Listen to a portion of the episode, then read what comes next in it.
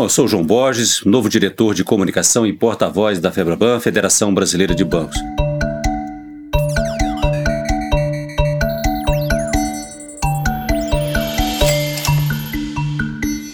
Boa noite a todos, estamos iniciando mais essa transmissão aqui com vocês. Nosso convidado de hoje é Ricardo Jean-Paul, ele é diretor institucional do Banco da Ecoval e presidente da Associação Brasileira de Bancos, a BBC. Boa noite, Ricardo. Muito obrigado por você ter aceito o nosso convite para essa conversa que estamos iniciando agora. Boa noite, João, e também agradeço a vocês o convite. Vamos fazer aqui um bom bate-bola aqui. Vamos lá. Bom, e para participar comigo dessa entrevista, eu convidei a minha colega da Febrabo News, Mona Dorf. Mona, boa noite para você. Boa noite, João. Boa noite, Ricardo. Que prazer encontrar você aqui, hein? Ricardo, nesse momento tão desafiador e, de uma certa forma, disruptivo para o setor. Prazer ter você aqui com a gente. Mona, é, também é um prazer estar te revendo. Seja bem-vindo aí ao time da Febraban. Com certeza vai ser muito interessante aí nesse momento a gente falar de vários assuntos que estão em cima da mesa. Pois é, Ricardo, eu gostaria de começar essa nossa conversa porque com a economia na situação em que está, é, depois de sofrer um choque tão forte, abrupto, é, com consequências tão profundas e imediatas, é, todos nós acompanhamos a economia quase que diariamente, quase que em tempo real, olhando para os indicadores, o que, que vai se mostrando em cada estatística, em cada análise dos especialistas. E nós tivemos é, recentemente a divulgação de alguns dados, é, por exemplo, a venda no varejo surpreendeu, a venda do mês, do mês de maio. É, olhamos para os dados e, e, e olhamos é, com atenção para tentar buscar o que, que, está acontecendo. Essa é a grande questão hoje.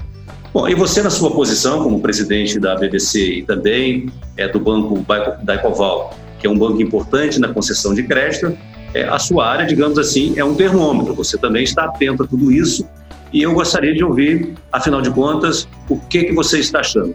Qual é a situação? Que sinais a gente pode captar e entender isso como uma tendência ou não seria apenas um movimento passageiro e tudo continua como está? Não, João, é uma boa pergunta, é uma boa provocação.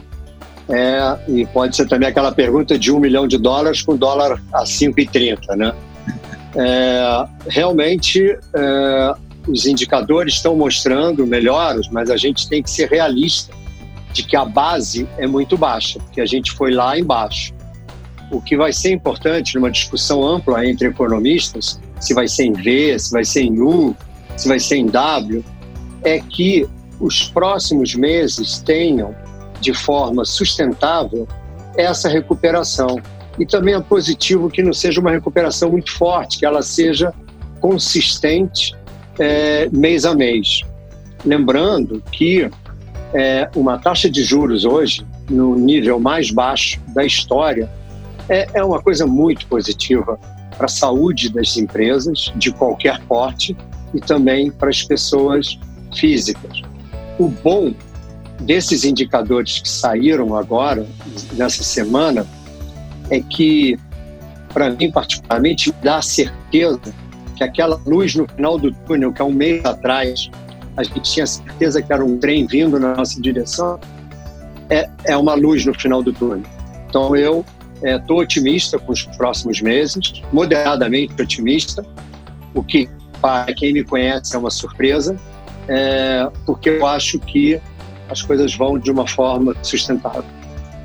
É, desculpa, Ricardo. eu falei dado de maio, na verdade, dado de junho, né? Me confundi na hora, mas não.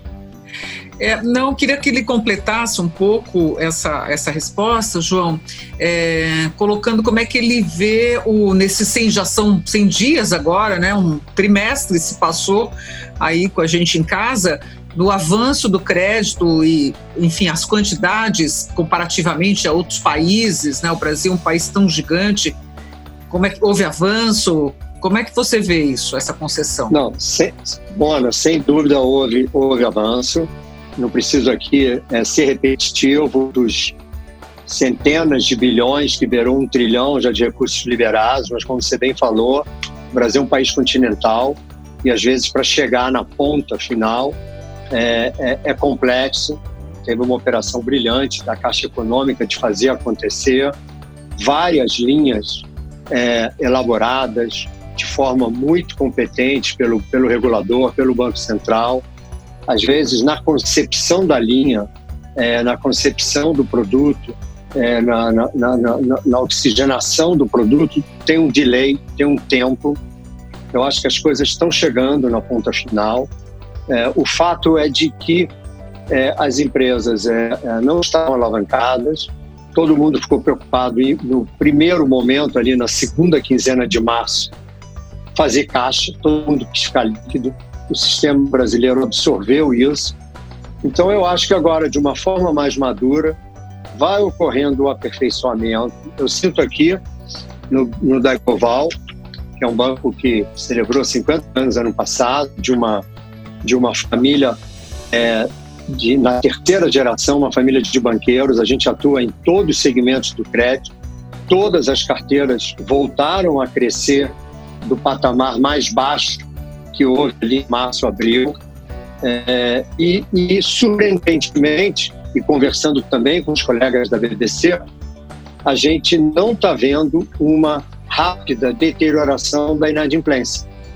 O que significa taxa de juros baixa, a baixa alavancagem em todos os produtos, nos dá uma sensação de que a coisa está sob controle. Então, eu acho que agora, principalmente julho, agosto, setembro, todas as medidas de forma brilhante pelo Banco Central, pelo BNDES, que começa agora essa semana, o FGI, o Pronamp, é, medidas também é, em conjunto com o Tesouro e, e essa gestão é, do BC hashtag, conversando com os banqueiros da Febraban, conversando com os banqueiros da BBC, conversando com a BDI, com a CREF, com todas as entidades, permitiu eles mapearem que uma certa forma vai vai regar.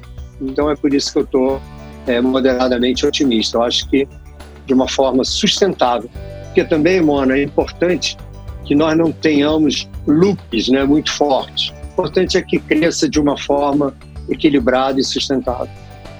Agora, Ricardo, essa questão do crédito é importante, que foi a grande discussão nos últimos meses, você teve uma interrupção muito abrupta, digamos assim, no fluxo de receita das empresas, das famílias também, porque muitos perderam o emprego, outros daqueles também que viviam por conta própria. E aí houve uma demanda crescente, também muito, de uma maneira muito rápida, uma demanda por crédito. Então a grande discussão foi essa. Agora você está tocando num ponto que me parece relevante. Você está dizendo que a inadimplência, que se esperava que fosse crescer muito, não está crescendo dentro, dentro daquilo que se esperava, ou seja, está menor, ou seja, poderemos ter um cenário de crédito melhor do que se previa?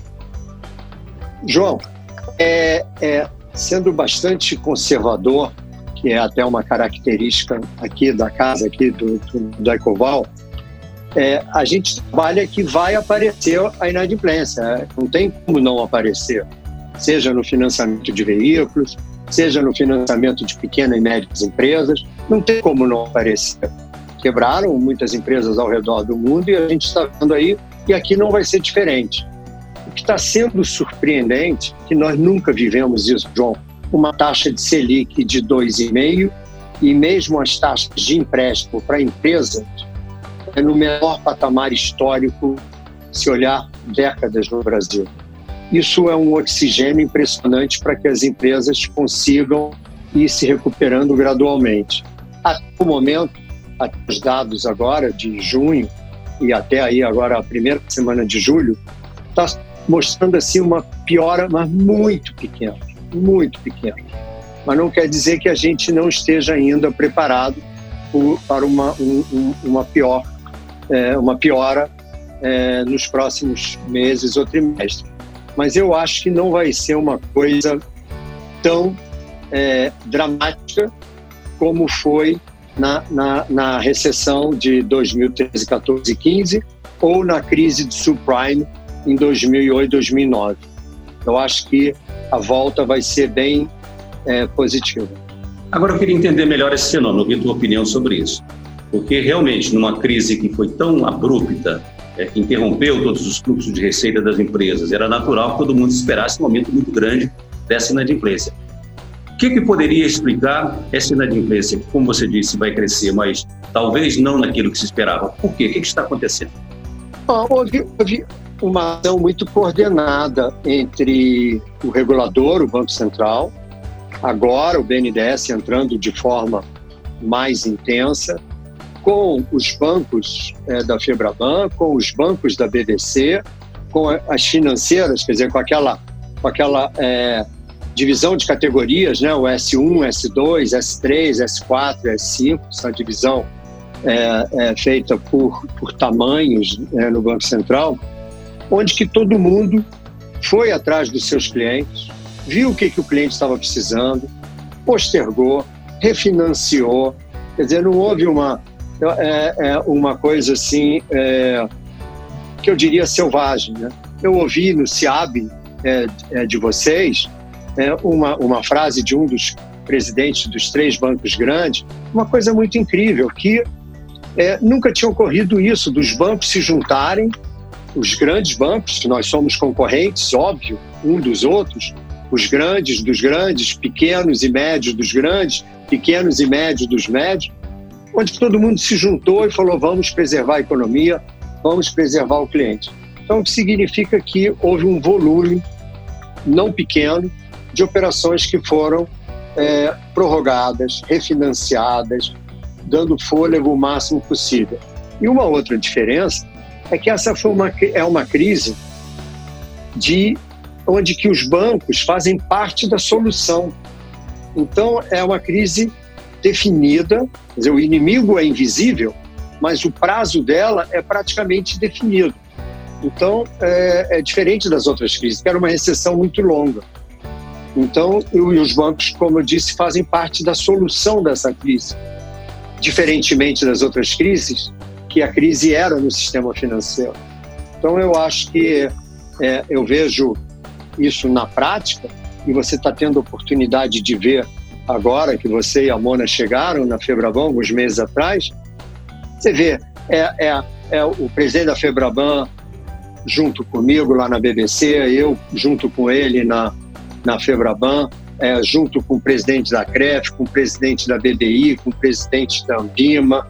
Quer dizer, todo mundo se juntou para preservar a economia. E, e nesse sentido, para finalizar a tua pergunta, nós estamos vindo aí agora, vem Open Bank, vem cadastro positivo, vem PIX.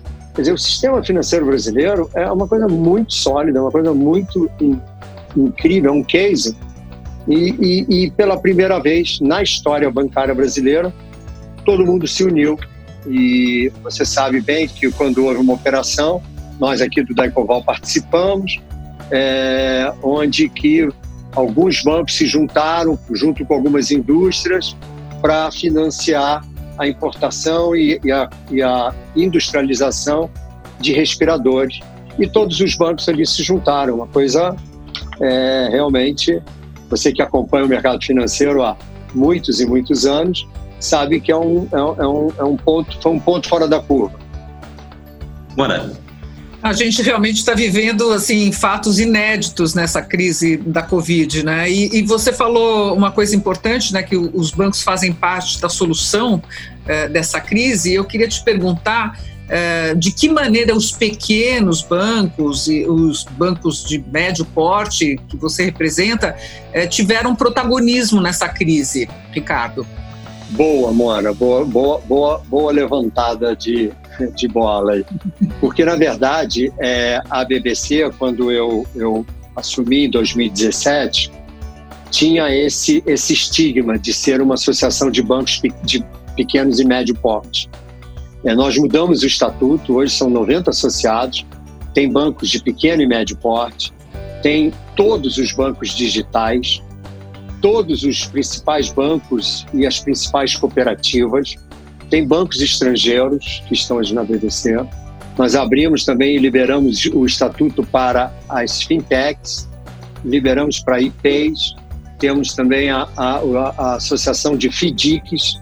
Então, quer dizer, a gente consegue ter uma visibilidade é muito, muito ampla é, é, na questão ali da, da, da associação o que, o que, de que forma que a hora que ficou equacionado que tinha liquidez e que ficou clara essa percepção que a luz do final do túnel não era um trem vindo na nossa direção e, e, e para ser um banco de pequeno e médio porte, você tem que ser muito líquido, você tem que ser capitalizado, você tem que ser sólido, você tem que garantir todo o risco fiduciário dos investidores que estão nesse banco.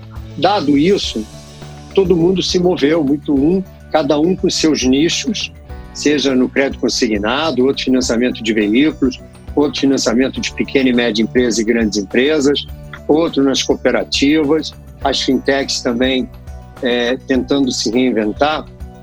É, é, mas eu gostaria de reforçar de que quando a gente vê agora os dados que o João provocou, é, é uma coisa para crédito, é uma coisa para profissional. Comentei aqui no, no Daicoval, é a terceira geração de uma família de banqueiros. Não adianta só achar que é, com algoritmos vai se fazer crédito numa situação de uma Covid. Não, tem que ter história, tem que ter é, um track record de conhecimento, tem que conhecer o setor, conhecer a, a, a, o seu cliente.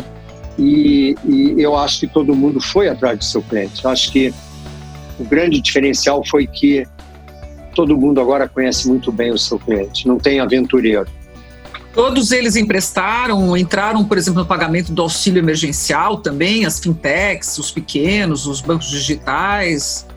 Eu acho que cada caso é um caso, não dá para botar todo mundo no mesmo, no mesmo, no mesmo, no mesmo, no mesmo bolso, mas eu diria que todos, à medida que viram que não ia faltar liquidez, todos estavam com sua base de capital dentro dos seus nichos é, e parametrizando uma potencial inadimplência maior, todo mundo foi atrás é, de, de crescimento de carteira.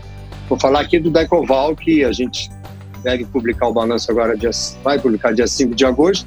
Nós estamos com o mesmo patamar de carteira de crédito que vinha antes da crise. O que significa? É, não houve nenhuma redução significativa. Se a gente está com o mesmo patamar, significa que a gente está vendo que as coisas podem é, melhorar. Ricardo, eu queria abordar outra questão que tem a ver com o impacto que a pandemia teve no comportamento das famílias, no desempenho das empresas, tem a ver com tecnologia e tem a ver, tem a ver com esse segundo momento. Quer dizer, a expansão do crédito é, nesse, nesse momento pós-pandemia, e ele, tá, ele se aproxima, não sabemos exatamente quando ele vai acontecer, mas é uma questão que está dado no tempo. É, qual, o que, que, muda? Porque o crédito nessa, nessa parte inicial, nesse momento até agora, ele foi muito, digamos assim, um crédito de garantir a sobrevivência das próprias empresas. Você falou na renegociação, que foi um fator importante. E a partir desse momento, o que, que você acha que vai mudar? João, é, é, para te responder, eu acho que é importante contextualizar, porque é, no primeiro momento, ali na 15 de março até é, início de abril, eu acho que a preocupação generalizada, não somente do Daicoval, mas de todos os bancos de qualquer porte, era preservar a vida, preservar a vida de todos os colaboradores de todas as instituições. Depois, a força, ninguém sabia que ia ser tão bem sucedido, foi colocar todo mundo em home office. Né? Não foi uma coisa que todo mundo já estava preparado. Né? E hoje está todo mundo surpreendido que funcionou e funcionou a contento e que agora todo mundo se discute quando vai voltar, com quem, quem vai voltar, os que não vão voltar, os que vão ser mais flexíveis e, e aí vai. E a terceira perna dessa, desse ciclo foi voltar a emprestar. E aí, alguns se utilizando das linhas emergenciais e outros fazendo por é, processos próprios de, de, de, de, de concessão de crédito. Eu acho que agora, à medida que os indicadores começam a voltar a mostrar uma melhora, com uma perspectiva de que não há risco nenhum de a inflação absolutamente sob controle, mesmo com essa volatilidade do dólar, né? O dólar oscila 20 centavos, é, 30 às vezes no mesmo dia, várias vezes. É, há uma percepção de que a economia pode voltar de forma sustentável e todos respeitando suas preocupações com a responsabilidade socioambiental, com a sustentabilidade dos seus negócios, com, com o meio ambiente, que é uma outra discussão que surgiu nessa crise, né, de todo mundo ter uma preocupação com, também com o meio ambiente. O meio ambiente gritou fortemente durante essa crise. Então, assim, eu vejo de uma forma genérica e concreta é, é, é, é indicadores, sinalizações de que pode voltar. Para não ser totalmente positivo, o que tem de contraponto, João, é que enquanto você está com uma, uma, uma, Você começa a ter uma vibe um pouco mais positiva, aí vem alguém alerta de uma segunda onda. Aí outro país já vem vivendo a segunda onda. Então é, é a gente está lidando com uma coisa nova, mas os fundamentos são positivos. Olha, esse tema ambiental e a cara Mona, eu acho que ela quer fazer uma pergunta para você sobre isso, viu? É, esse, essa é um tema que me é caro. Bom, acho que é caro para todo mundo, né? Inclusive para os próprios bancos e, e, e para os investidores. Tanto é que, como você até ressaltou aqui no início, né, no CIAB foi um dos, dos pontos abordados ali na mesa inicial dos, dos cinco grandes bancos. É, você estava dizendo, Ricardo, que houve uma reunião importante hoje em Brasília sobre essa questão ambiental. Conta para gente. Ô, ô, Mona, se você me permitir, eu até mudaria a sua frase. Você falou que esse tema ali é caro. Eu diria que para os bancos, se não prestarem atenção nesse tema, pode sair muito caro. Porque é, é na questão da, da, da preocupação é, com risco socioambiental, com risco social, com risco do meio ambiente. É, não, a reunião eu não sei detalhes, porque é só coisas de terminais, né? Mas são os maiores fundos de investimento do país que foram se reunir com o presidente do Banco Central e com o vice-presidente da República e falar que se não houver uma governança é, na questão não é só da Amazônia, na questão geral da responsabilidade socioambiental, não vem dinheiro. Então você vê aí hoje, é, é, semana passada, e é um tema que o João gosta, eleição na França, quer dizer, o Partido Verde ganhou um monte de, de espaço. Eu vejo já no nosso mercado brasileiro os fundos voltados para é, é meio ambiente, os fundos verdes, ganhando uma atração. A, a, a, garotada né, que está nos vendo no LinkedIn, no Facebook, em outras plataformas digitais, antes da hora dela começar a investir suas pequenas poupanças, ela vai olhar isso. E se nós não olharmos, nós vamos ficar para trás. Então, é, é, é, e quantos, né? Quantos episódios, não só no Brasil, fora do Brasil, que empresas que não tiveram essa preocupação viram seus indicadores e seus lucros despencarem porque não, não deram atenção a esse tema. Então, é, por isso que eu fiz essa brincadeira que é, pode sair bem caro se não houver essa preocupação. Então, fiquei muito feliz com o que eu li da reunião de hoje. E, e é um tema aqui no Decoval que a gente dá maior importância. E é um tema que lá na BBC também, toda hora, é, a gente faz seminários, faz palestras para que essa cultura ela seja é, totalmente é, absorvida e integrada é, nos modelos econômicos de cada instituição financeira. Agora você falou num ponto importante que é, digamos, a sinalização que os fundos, grandes fundos de investimento, é, que podem ou deixar de investir no Brasil, sair daqui, ou não vir por causa dessa questão ambiental. Agora eu queria que você abordar um outro aspecto disso. Isso pode levar a uma mudança na política, a um ajuste na política de crédito dos bancos, olhando cada projeto do ponto de vista da sustentabilidade aqui no Brasil, independente do comportamento dos investidores estrangeiros? Eu acho que sim, João. E eu acho que o, o, o, Banco Central, o regulador, tem dentro do, da agenda é, do presidente Roberto Campos, é, tem um flag muito relevante nesse assunto. Eu acho que o regulador vai ficar em cima disso. Acho que não é uma coisa também xiita de antes de você emprestar, saber se o cara está. Eu acho que no, no, cadastro, na avaliação de crédito, na concessão de crédito, você vai ter no componente do risco, da medição daquele risco, um componente voltado para isso. Eu acho que quem não tiver isso vai perder o jogo. Uhum. Agora, eu queria entrar no, outro tema, o João, o, ele falou rapidamente, o Ricardo, das fintechs, dos bancos pequenos. Acho que nunca houve tanta é, teve uma aceleração digital absurda nesses três meses e principalmente a partir do momento em que todo mundo voltou para casa, uh, quarentena, vamos ficar todo mundo trabalhando remotamente.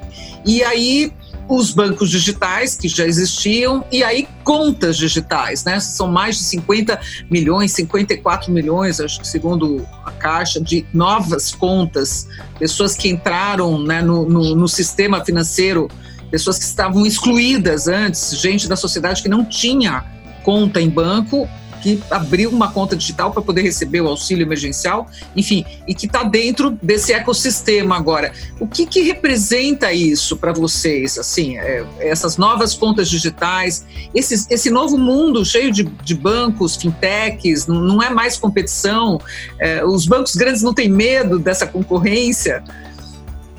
Mana, é provocativa, né? Essa aí é, é boa, mas vamos lá. É, eu, eu sou super é, é, fã desse tema, porque isso aí, a palavra final chama-se inclusão. Inclusão gera educação financeira. Educação financeira gera responsabilidade é, dos, dos, dos banqueiros. Né? Quando, quando a gente abriu o estatuto da BBC, para ampliar, né? Então, como eu falei no início, né, era bancos pequenos e médios. Hoje tem bancos pequenos e médios, cooperativa, fintechs, FIDICs, bancos digitais, tem tem IPs, SPCs e etc. É, porque eu acho que a competição é a melhor coisa que existe. A competição é, é, faz o seu adversário crescer, né?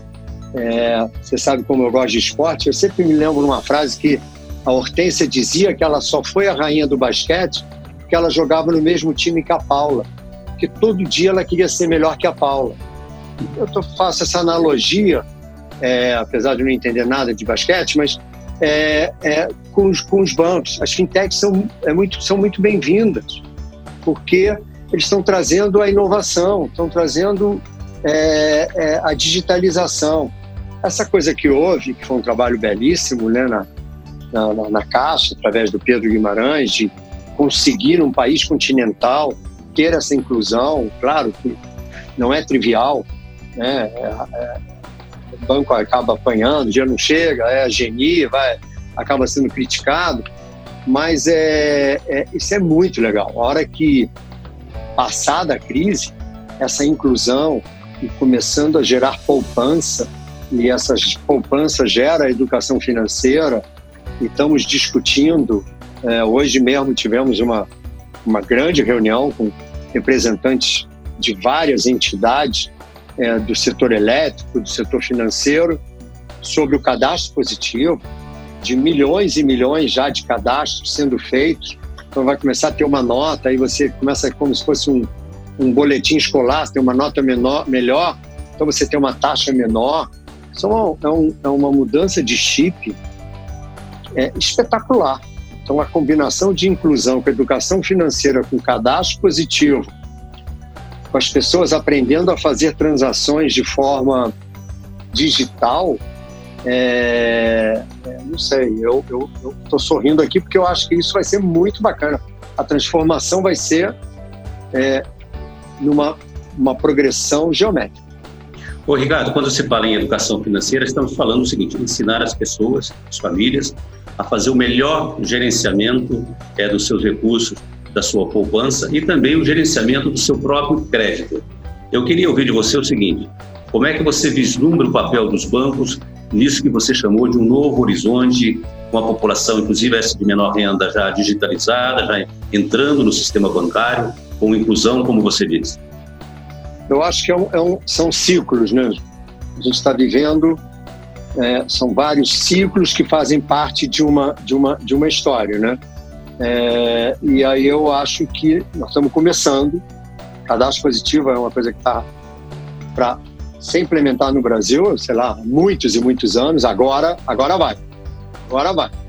É, é, para isso precisa ter emprego, para isso precisa ter educação, para a pessoa ter esse essa orientação.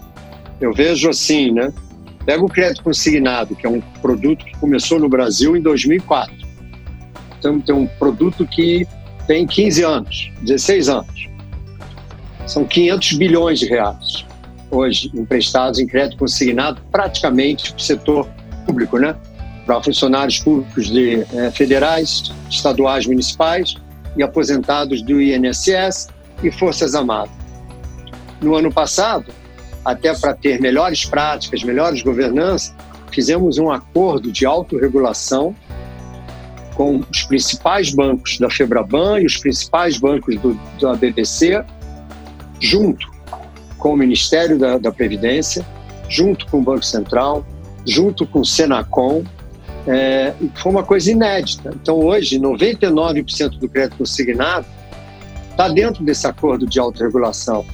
E o que está por trás disso?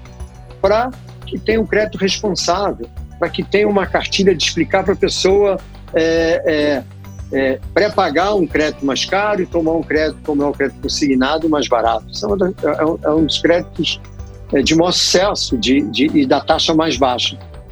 Então eu acho que tudo é um ciclo. À medida que começa a ter é, todos esses ingredientes da tua pergunta, você começa, a ponta final é os bancos estarem mais próximos do seu cliente, estarem mais próximos da satisfação do seu cliente e aqueles indicadores hoje que medem a satisfação do cliente, não tem a menor dúvida, o cliente que não estiver satisfeito, é, misturando com a pergunta da Mona, o cliente que não estiver satisfeito com o banco que não lhe atendeu bem, ele vai mudar, seja para um banco pequeno, médio, grande, digital, ele vai mudar, porque ele quer ser bem atendido.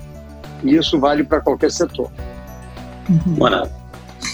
Você estava falando, várias perguntas aqui me ocorreram, mas eu lembrei que Sim. o Eduardo Janete da Fonseca sempre falava que o Brasil é um país, o brasileiro não poupa, João. O Brasil não tem essa cultura de poupar. E, e você estava falando da inclusão de várias pessoas, de educação financeira, e eu lembrei que quando veio a pandemia, como foi uma coisa de surpresa, pegou muita gente de calças curtas, né? E as pessoas não tinham poupanças, né? Você, você, acredita que isso vai mudar a partir de agora com essas contas, eh, com educação financeira, essa poupança vai, vai, vai começar a existir?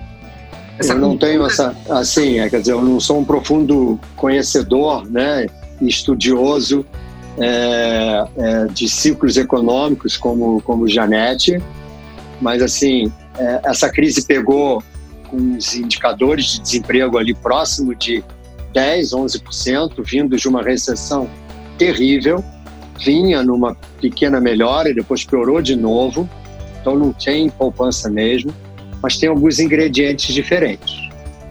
É, é, ninguém poupava porque você tinha, né, tinha uma taxa de juros maluca, né, a gente sempre trabalhou com, ainda com resquícios de, de inflacionários e, e, e de correr atrás dos juros, uma memória de todo mundo era viciado nos juros, né? Todo mundo se tratou e agora com, com os fundos rendendo, tirando taxa de administração, rende nada, a pessoa começa a olhar onde que eu vou investir, quem tem poupança. Então acho que tem essa mudança. Depois tem a bancarização, depois tem a digitalização e principalmente com a combinação disso com a educação financeira tem a questão da, da, da busca pela satisfação. Então, é claro que o Brasil é muito eclético, temos ainda uma, uma, uma grande parcela de nossa população que não tem nem é, é, esgoto, não tem nem nada social ainda. A questão da escolaridade é dramática, a questão da saúde ainda precisa ser muito trabalhada, muito, mas da população economicamente é, ativa ou né, seja de serviços ou seja é, autônomos, eu acho que sim, mano, vai ter uma mudança porque é, não dá mais, né? É, não dá mais. Quer dizer, eu acho que aquela velha máxima, né? Um dia nós vamos ser grande, um dia nós vamos ser desenvolvidos, né? E, e cada vez décadas perdidas, mas eu acho que tá havendo uma, vai haver uma conscientização muito, muito diferente. Ô, Ricardo, você tocou agora há pouco no crédito consignado, 500 bilhões já de crédito concedido. E o consignado esteve no centro e ainda gera muita discussão, especialmente por iniciativas do Congresso que tentam regular de alguma maneira ou criar regras para postergar o pagamento. É, é um segmento importante. Eu queria ouvir é, a sua opinião, a sua avaliação é, sobre essa questão. Olha, é, João, é, o consignado assim ele sempre é polêmico, ele é apaixonante porque é né, um, um produto novo de taxa de juros mais baixa, veio passando por vários aperfeiçoamentos, várias regulações e agora tem esse código de autorregulação. É, e aí, recentemente, durante a pandemia, também tinha lá na, na, na cidade onde você sempre morou alguns projetos de lei querendo mexer no consignado, não paga prestação, segura. É, eu só queria é, é, ressaltar que, é, é, assim, eu acredito muito nas instituições. Eu, eu particularmente, também acredito fortemente é, no respeito aos contratos. Também acredito, né, é, é, é, e temos um ministro da Economia, um presidente do Banco Central com mindset liberal, é, é, de que o mercado tem que caminhar por pernas próprias. O Brasil não comporta mais aumento de impostos, mais tributações e interferências em contrato. Mas não, você sabe lá que o jogo não é fácil lá, tem uma pauta, a gente vê aí o, o Isaac e o time dele se desdobrando 24 por 7 lá administrando isso. É, eu acredito que o bom senso vai prevalecer é, e de que esse produto, hoje, quem está no produto, teve alguns, muitos anos atrás, 10 anos atrás, eram 60, 50 bancos que operavam no consignado. Hoje são 10 bancos. Por que isso? É, porque é, muitos bancos entraram, não conseguiram manter a, a, a originação do, da operação, muitos entravam como aventureiros para vender carteira para os bancos maiores, é, depois não conseguiram sustentar. Quem está no mercado hoje são os profissionais, são banqueiros, então que, que sabem como fazer o jogo, sabem como fazer o produto, não estão dando tiros de curto prazo. Então, dado isso, eu te digo que eu sou muito positivo para esse produto, porque eu acho esse produto assim uma, uma joia. É, ele, ele é bom nos momentos da economia está funcionando bem e, e nos momentos como agora, contraciclicamente, ele é um produto perfeito quando o lado real está de, mais deteriorado, mais frágil, o consignado é muito é, seguro em termos de risco. Então eu até acredito na tua provocação assim que até que se vier alguma interferência, eu não, não acredito, mas se vier é por um prazo muito pequeno, prazo muito curto, porque eu acho que não comporta mais essas intervenções de é, tabelar juros, tabelar produto, é, não pagar um determinado produto. Eu acho que são coisas assim que não têm é, sustentabilidade. Então, é, sou, o meu viés, o meu viés é positivo para esse produto. Zé Ricardo, nosso tempo já vai caminhando para o final, mas eu passaria a palavra para a Mona ainda, que ela tem mais uma questão para você. Né, vocês estão falando tanto do crédito consignado, que é muito legal e muito interessante realmente como crédito. Agora tem uma coisa muito chata que é aquela ligação que eles ficam o tempo todo te ligando, né, perguntando se você quer crédito consignado. É uma, uma chatice. Já ligaram para você, Mona? não posso pra revelar, mim? João. Deixa eu te ligar. Para mim, não, João. Nunca ninguém me ligou. então, mas eu sei que. eu sei. Mona, vamos lá. É, é nesse código de autorregulação ah. que nós fizemos, é, é uma excelente pergunta, Mona. É, um pouco antes da gente ter assinado o código de, regula... de autorregulação, numa cerimônia em Brasília, com vários representantes, é, o setor telefônico já tinha montado uma coisa do não me perturbe. O que, que nós fizemos? Nós fizemos um acordo com o setor de telefonia e nos acoplamos ao não me perturbe. Então, hoje, você tem é, o, o, a possibilidade de é, é, é se cadastrar no Não Me Perturbe para não receber esses telefonemas no Código de Autorregulação, também tem um comitê gestor que é formado por três bancos grandes e três bancos médios da BBC, que opera o produto, é, para, de uma certa forma, é, não no sentido de fiscalizar, mas de ver quem são é, que estão fazendo esses telefonemas ou quem estão com práticas não muito corretas. E aí fizemos assim um, um, um receituário de advertência, depois tem uma punição, de tal forma que isso seja proibido.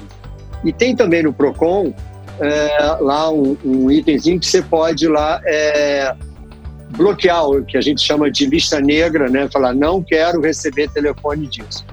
Quer dizer, é um processo também de construção, é, mas é qualquer coisa depois a gente né, João? A gente passa para a Mona o telefone. Eu, eu, não, eu não preciso. Olha, Ricardo, muito obrigado a você. É, muito obrigado, Mona. Mas, enfim, se você tiver alguma, alguma palavra final para quem está nos assistindo, está com você ainda. Não, obrigado pelo convite, agradecer o, o, o apoio, a, a, parceria, né? Que a, porque nós, é, com o Isaac, com a Febraban, quer dizer, é, é interessante que nós temos a BBC com a Febraban, nós temos várias coisas convergentes e tem várias coisas muito legais convergentes. Mas o que é mais legal é que hoje a gente senta para falar também das coisas divergentes e, e tentamos é, alinhar é, as coisas é, é divergentes. E aí também é, não poderia deixar também de, de parabenizar é, toda essa mudança de da forma, né, e discípulo que eu chamo da, da, da comunicação da Febraban, com a tua vinda, é, com essas lives, conversando com gente diferentes é, do segmento financeiro e também do não financeiro, é, desse approach aí da Mona, junto com os canais digitais, para que a, a federação, a, as associações financeiras de bancos, a BBC e os outros, consigam dialogar melhor com a sociedade. Nós precisamos nos comunicar melhor com a sociedade. Né? Não ter aquela coisa dos bancos que tem uma porta giratória e que depois que você passa ainda tem um cara, um guarda lá armado. Nós temos que ter uma conversa é, digital, uma conversa é, transparente, uma conversa de taxas é, compatíveis com a realidade do sistema brasileiro, mas principalmente ter um diálogo é, é, aberto com, com a juventude, com a sociedade, é, para tirar esse estigma é, contrário é, a banco, que é uma coisa quase que secular. Obrigado aí pela, pelo convite. Obrigado a você, Ricardo João Bom, presidente da BBC, Associação Brasileira de Bancos, diretor de Relações Institucionais e Relações com os Investidores do Banco da Ecoval, e muito obrigado a minha colega Mona Dorf, que participou dessa conversa com a gente. Boa noite e muito obrigado a todos. Boa noite, Mona. Boa noite, João. Boa noite, Ricardo. Boa noite a todos vocês que nos ouvem nos assistem. Até mais. Até a próxima.